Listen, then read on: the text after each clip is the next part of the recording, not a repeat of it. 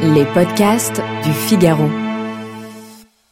De retour de chez son caviste ou face à un sommelier drapé dans sa fierté, peu nombreux sont ceux ayant assez de cran pour retourner à l'envoyeur un vin vraisemblablement défectueux. Surtout si vous êtes un néophyte. Voici quels sont vos droits. Bonjour à tous et bienvenue dans cet épisode de Parlons Vin, le podcast qui vous dit tout sur ce que vous n'osez jamais demander. Je suis Alicia Doré, journaliste et responsable éditoriale du Figaro Vin, et dans cet épisode, on va parler de vis cachés, de tickets de caisse et de légitime défense. Aussi étonnant que ça puisse paraître, au même titre qu'une passoire sans trou ou qu'une gourde percée, le vin ne fait pas exception au regard du droit à la consommation et reste considéré comme un produit qui peut donc potentiellement présenter des défauts demandant réparation. Nos jugements étant éminemment subjectifs, il est pourtant difficile de déterminer si un vin est objectivement déviant ou simplement décevant. Parmi les défauts les plus courants et légitimes, le goût de bouchon. Qu'il s'agisse d'une bouteille achetée auprès d'un vigneron ou d'un caviste ou encore au restaurant, le comportement à adopter est un mélange de bon sens, de diplomatie et dans le pire des cas, de quelques connaissances basiques de vos droits.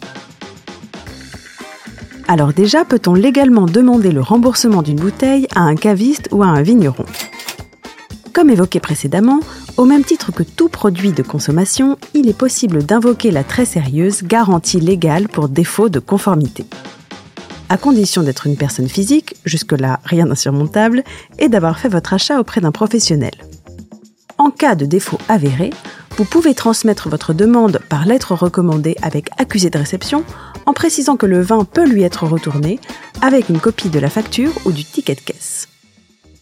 Maintenant, combien de temps la garantie de conformité est-elle appliquée? Théoriquement, la durée durant laquelle il est possible de retourner un produit est limitée à deux ans, une paille le jour où vous ressortez victorieusement de votre cave un Pomerol 82 aux notes de Liège. C'est ici qu'intervient une garantie beaucoup plus sournoise, celle de la garantie des vices cachés, qui peut être mise en œuvre pendant deux ans à partir de la date à laquelle le vice est découvert. La différence est sibylline, mais dans le cas précis du vin, elle peut vous permettre de demander un remboursement total contre renvoi de la bouteille ou en partie en cas de conservation. En cas de vente en ligne, vous disposez également d'un délai de rétractation de 14 jours à compter de la date de réception des bouteilles pour réclamer un remboursement. Enfin, peut-on refuser de payer une bouteille au restaurant? Un sommelier ou un serveur a l'obligation de vous faire goûter un vin avant de laisser la bouteille accompagner votre soirée. En cas de défaut de qualité décelé dès la première gorgée, vous êtes en droit de demander à ce que le vin soit remplacé et ce premier flacon ne vous sera donc pas facturé.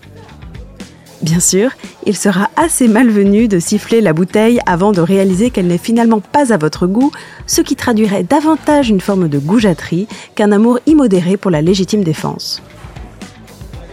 Les choses se corsent en revanche dans le cas d'un vin choisi sur un coup de poker, ne présentant pas de défaut avéré, mais simplement en inadéquation avec vos attentes.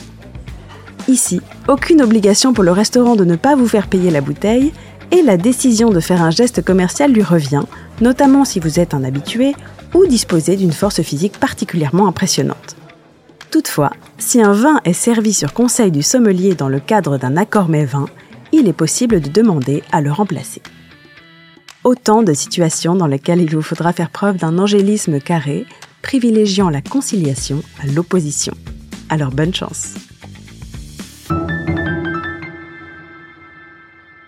Si vous avez aimé ce podcast, n'hésitez pas à le partager et à vous abonner. Vous pouvez le retrouver sur le site du Figaro, Apple Podcast, Spotify, Deezer et toutes les applications. Et n'oubliez pas, parlons peu, mais parlons vin.